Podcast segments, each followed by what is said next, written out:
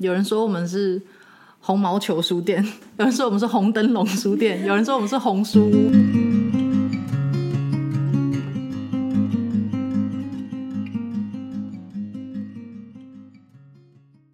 我们是独立书店不读书，我是丽佳。我是硕文，继上一站东港的留下看书之后，我们今天来到了位于恒春半岛的红气球书屋，希望有老板德惠跟木木和我们分享关于红气球的故事。那请德惠跟我们打声招呼。大家好，我是德惠。好的，那我们就是先介绍一下，在我们踏进红气球书屋之前，这是我第一次来这家店，在走到巷口离店还有一段距离的时候，我就发现就是有一个非常鲜明的一个红气球的标志，从远方去看就认出这家店了。那我觉得好像与其说在巷弄里发现了一间书店，好像在真的走进来的时候，会发现它其实是一个像是一个大型的藏宝盒，就发现它不只是一间书店，除了书之外，它还有很多电影海报，然后录影带、黑胶唱片、文创商品，还有卖咖啡、甜点之类的。我相信这个空间里面还有很多神秘的事情是我们尚未发掘的。那想要请德惠就是再为我们一一介绍红气球书里面还藏了多少秘密呢？嗯，那新的这一个 logo 是我们红气球二点零的一个开端，因为书店已经四年了，我们也希望给自己一个全新的开始，所以我们改变了全新的 logo，然后把它大大的放在我们的房子上面，那让远远走过来的人就可以看到这边有一栋白色的房子，然后上面有一颗红气球。对我们而言，四年就是一个起飞的开端。那从在地方上面做的这些事情，跟大家彼此的连接，我觉得我们可能也有力量做到更多，可以飞得更远一些了。所以也在这边，呃，展现了很多全新的一些开始。比如说，今年我们的调整，我们做了全新的书柜，是我们自己做的，就是自己钉木头、自己锯木头、自己锁灯，然后把室内的空间也做了一些转换跟调整，包含楼上接下来也可以进行一些住宿的一些安排。除了驻村计划之外，也让更多人可以实际体验住在书店里面的感觉。那还有就是餐饮项目的增加，其实餐饮项目不只是把东西提供出来而已，每一个东西都有它的含义在里面。就像我们推了港口茶的一个圣代，然后跟咖啡口味的圣代，其实都是我们想要跟来到这边的游客去做一些沟通。很多游客是吃了港口茶圣代之后才知道，原来这边有港口茶这样东西，所以我们也希望借着商店里面的各种的品相，去跟大家了解。恒呃恒春到底有什么？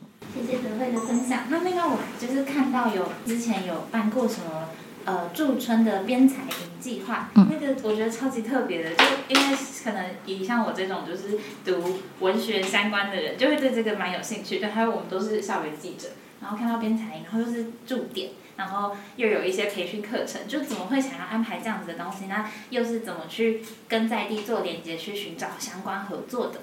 驻村计划是二零二一年，就是红气球最重要的一件大事。其实，在这四年的经营过程里面来，我们有很多位的小帮手，也有很多的客人到我们这边来，然后我们也邀请了很多位的驻村的创作者。所以，我们就在想到底什么样子的方式可以融合这些东西？那这一些的人事物集结起来之后，最终的答案就是编彩营。因为我们希望把地方的一些事情传达出去，那最快的方式就是由不同来自四面八方的人一起告诉我们他们在恒春看到了些什么。那编采营的过程是两个周末的很扎实的在台北的课程，我们几乎是一整天的时间都在上课，邀请了许多位我们自己都非常喜欢的老师来跟大家做分享，带大家了解什么叫做地方志，什么是地方志的力量，然后地方志可以传达些什么。或者是怎么进行编采，或怎么进行策展，那让大家先有这样子的概念。然后我们在十一月一号到五号的期间，花了五天四夜的时间，把学员总共二十八位全部都拉来到恒春，大家一起生活，一起出去踏查，然后一起甚至去学摄影的课程，然后去走遍恒春半岛的许多大小的地方。最后我们集结成一本刊物，叫做《南国日日》，然后也是在年前的时候终于出版了。那把大家对于恒春半岛的事物的累积集结起来，成为一本刊物，也是一个很好的一个记忆点。对我们而言，实体刊物拿在手上，才能够把很多的一些意念传达给远方的人。那让大家看到，我们眼中的恒春半岛其实是很多元、很不一样的。嗯我觉得它同时也让我们看到，就是其实作为一间书店，可以做的事情真的非常的多，甚至还可以自己编制刊物，我觉得这真的非常的伟大。就是其实要在经营书店以外，还要付出许多的心力去筹办这些企划跟活动。就我觉得这个过程应该是蛮辛苦的。嗯，呃，我觉得书店的未来的走向，当然。面向我觉得越来越多了，很多人可能会是以议题的方式，很多人会是社区小店的方式，很多人甚至绘本书屋这几年越来越多。那我觉得无论哪一种形式，书店都是一个内容产物的制造者跟推广者。那以以前来说，如果你只是让书在店内呈现，那其实你好好的去推广它，你也会是一个很棒的推广者。那对于我们而言，如果想要做的更多，那从内容的产出到协助大家去产出内容，我觉得这都是书店可以做的范围跟可以进行的方向。所以我觉得书店是有机的，它一直在不断的延伸，不断的根据它的环境，根据它的类型去做调整。那像其实后来我们从二零二零年的七月份开始做的时通性的刊物也是，就是廊桥时通信在七月份呃。前年了，现在已经是前年的七月份，做第一刊满洲的原生种小黑豆之后，其实我们也在思考，就是我们在地方上到底可以给大家带来一些什么。那去推广农产品，其实是很多书店都已经在进行的事情，不管是大的还是小规模的生产者，其实很重要的是大家都需要一些被看见的机会。那实通性是一个很好的沟通方式。所以在今年南国日出版的同时，我们也同时做了时通性的第二刊，就是蜂女孩为主题，采集蜜蜂跟蜂蜜的这样子一个过程。那从地方的生产者跟消费者的沟通，我觉得书店是一个很好的角色，非常适合的一个角色。那我们同时除了食品之外，刊物之外，也搭配了很多就是书籍，是跟养蜂或者蜜蜂或者是生态相关的一些沟通。我觉得这都是书店可以做的延伸性的事情。叶德会带我们认识，就是如此丰富的，然后深邃的红气小书也发生一切的事情。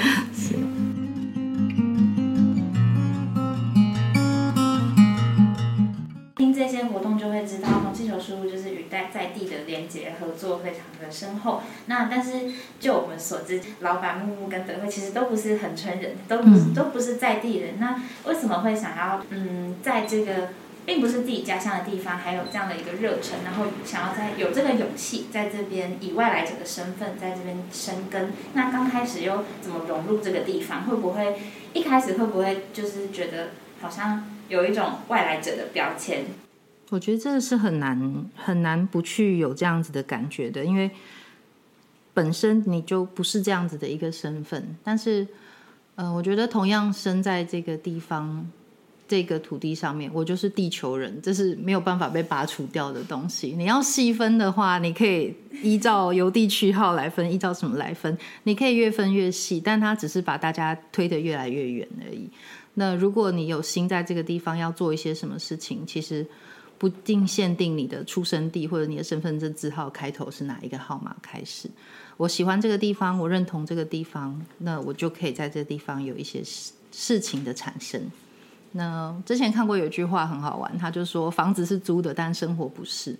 就我可以选择在这个地方，就是自顾自的过好自己的生活就好，我只照顾自己所睡觉的这一个房子跟。这一个地方就可以，这一间店面就可以，但我同时也可以照顾到更多的人的话，我的生活会因为这样变得更有趣。那你想要事情多有趣，你就得要多努力。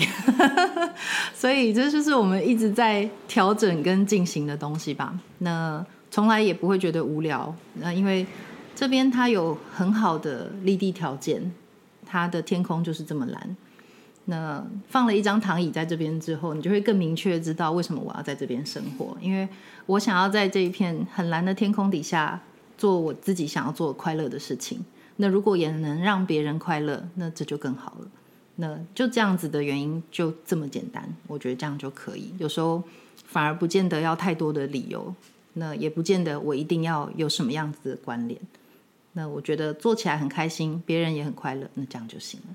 我觉得讲的太好了，我 刚刚直接忍住，我说哇，好漂亮！我的句子我要抄起来。真的，我觉得这样以自己的生活扩展出去的感觉很棒。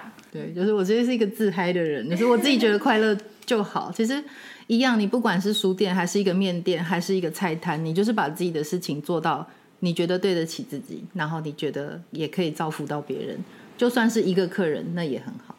就是在踏出去，真的尝试之后，再去慢慢寻找自己的定位，或者是从自己定位本身出发，其实就很足够了。对，有时候你会很很困难啦，因为你要你要对战的战斗的对象是自己，自己的观念，就是我到底为什么要做这件事情，我为何而做，为谁而做，这个东西要先酝酿很久，酝酿完了，确认方向都对了之后，才会去实行。所以想的过程是百分之八十，实做我觉得只需要二十就够了。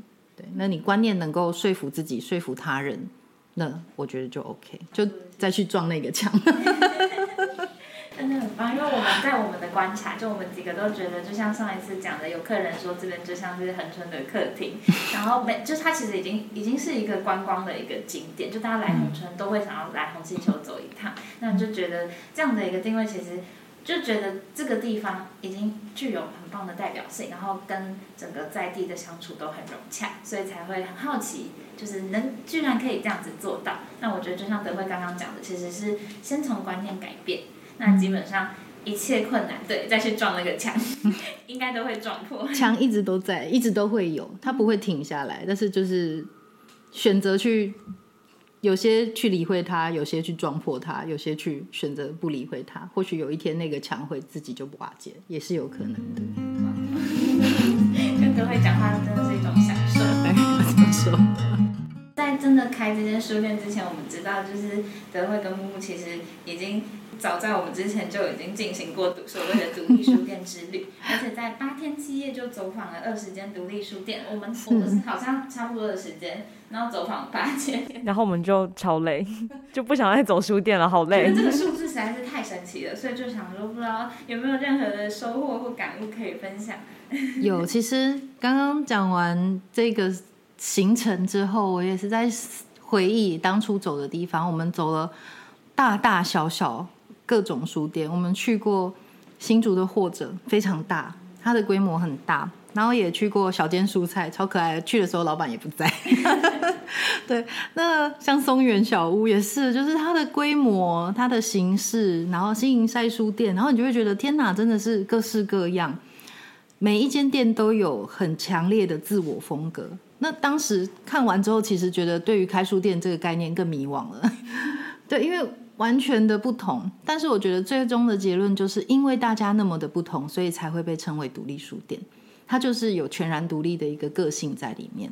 那有些人是以食农议题为主轴，有些人是以呃两性平权，甚至是法律的关系的这一种都会有。那也有纯文学，然后也有跟书局的概念结合，也有是二手书店。我觉得那种好玩的感觉就是你会发觉台湾。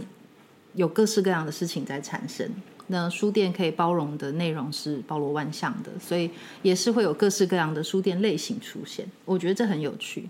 总归来说，就是做自己，你自己是什么样子，书店就会是什么样子。所以在看到就是多元的独立书店的面貌之后，虽然感到迷惘，但是同时其实是更坚定自己想要开一间属于自己独一无二书店的想法。对，我觉得每一个人都会是一间独一无二的书店。我接不太下去，突然就很棒了。我不想在之后开口，因为显得我很笨。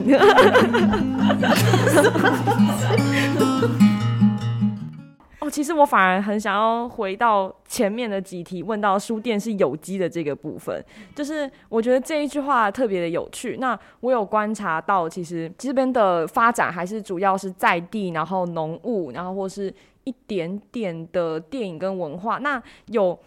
现在有看到什么其他很特别的方向，有点想要去尝试的吗？是目前在书店可能还没有出现的商业机会。哦，那 其他竞争对手都在听，我就在等这一刻。有有一个非常非常重要的，就是因为我们店现在有了正职的员工了。它对我们来说非常重要，因为它会带来全新的视野。就像我刚刚讲的，每一个人都是一间独立书店。那他的学习的背景跟他的生活经验的背景，会让我们的书柜有了全新的样貌。因为他是心理系毕业，所以他也很关心大家的心理健康的问题。所以，我们前一阵子的选书，像是绘本，就会增添了很多就是照顾大家心理健康的这件事。那我觉得就非常好，像我们的小帮手每一个来，他们都会有他们不同的角度。所以我们就会成为了一个非常多角度的书店，而且我们就是一直在调整当中。所以我讲的有机是这样子，它不只是我跟老板两个人的选书而已，然后它是所有人的选书。像上次有读者来，然后他就说：“哎，他对某一个作者很有兴趣，然后或者他对很推荐某一个作者的书。那对我们而言，那就进啊，没有问题。就还我们还会特别写是他是选书，所以我觉得这也很好玩的，就是。”我们不见得是在某一个特定的题材上面特别琢磨，而是我们欢迎大家跟我们一起把这间书店变得是各种各样的丰富。就是在透过人与人的交流，去构成一个更呃多元角度的视野嘛。应该也不能说是完善，但是就是嗯，大家所看到的，就是地球人们。对对，比如说有老师来，我们聊到教育问题的时候，那我可能在选书上面，我就会特别去。关心说，哎，我们现在的教育有没有什么样一些新的面向，或者我们可以学习的东西？那这一个方面的书，我在那个时期就会多进一些。对，所以他会是一直不同的轮替。那可能下一个人他是种茶叶的人，哎，那对我来说，茶园的管理者，那就就很有趣啊！我就一直在开发新的方向。那书就是一个包罗万象的东西，所以我觉得它会一直充实我们的题材。感觉红气球在我心中的形象，从一颗气球转化成一棵大树了，就是一棵很大的树，就是嗯，公园里都会有那一棵大榕树，然后来来去去人都不太一样，有的时候是卖车轮饼的阿伯，有的时候是几只鸟突然来这边筑巢，然后它都会为这棵树附近的面貌，还有这棵树带来不一样的生态环境跟不一样的人文气息。嗯，我觉得这样子是有趣的，而且是可以无限扩张的，我觉得这个很有意思。那再来，我们想要就是请问德惠在红气球书有没有什么令人难忘的故事？不一定要温馨小故事，也可能是讲了一遍全部人都在笑的可爱小故事，劲爆一点的，劲爆一点的，会上《镜周刊》标题，独家，有这种东西吗？嗯，我觉得书店就套回到原本在讲的，就是反而可能因为网络的。跟独立书店这样子的名称的一个崛起吧，反而来到书店的客人以游客居多。然后对于当地人的接触，我觉得还在努力探索当中。尤其是年龄层段跟我们距离比较大一些的，那可能真的在对于我们的认识还不够那么深刻。所以我们有各式各样的昵称，有人说我们是。红毛球书店，有人说我们是红灯笼书店，有人说我们是红书屋，反正就是有各式各样让人傻眼的称谓。我觉得这些都很有趣，然后我们都试着去理解跟接受它。那当时还是蛮傻眼的，想说红气球已经算是蛮好、蛮好念跟蛮好 辨识的了。对啊，但是我觉得一直以来的心路历程来说，呃，走进书店来的每一个人，我觉得我们都很珍惜。然后他们的样貌，我们也都希望，对我们来讲是一个店里的每一个画面都是很珍贵的。店一直都是在随着我们的白书或者是硬体、软体的陈列，都一直在在调整当中。但是每一个进来的人，他们发生的一些事情，其实对我们来讲都是很珍贵的一个回忆啊。我讲一个。希望他不会听到的伤心故事。好了，我们之前店里有一个留言本，就是让大家可以，就是很大一本，然后大家可以在上面画画啊、写字，有很多很可爱小朋友的一些作品，大朋友小朋友都有。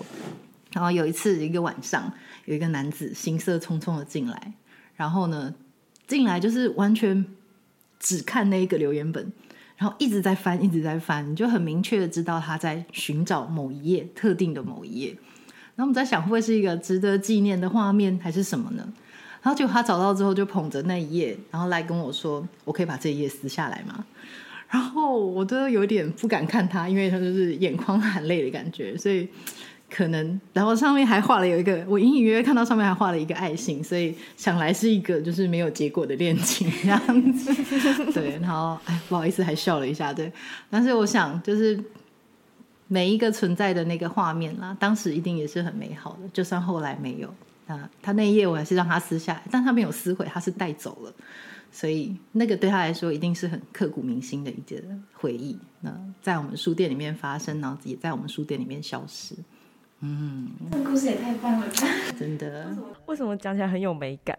但那个画面应该是很爱情都是这样子，近看的时候很痛苦，但远看的时候就会变成一种美感。所以还是远远看就好。各位未婚的少女们。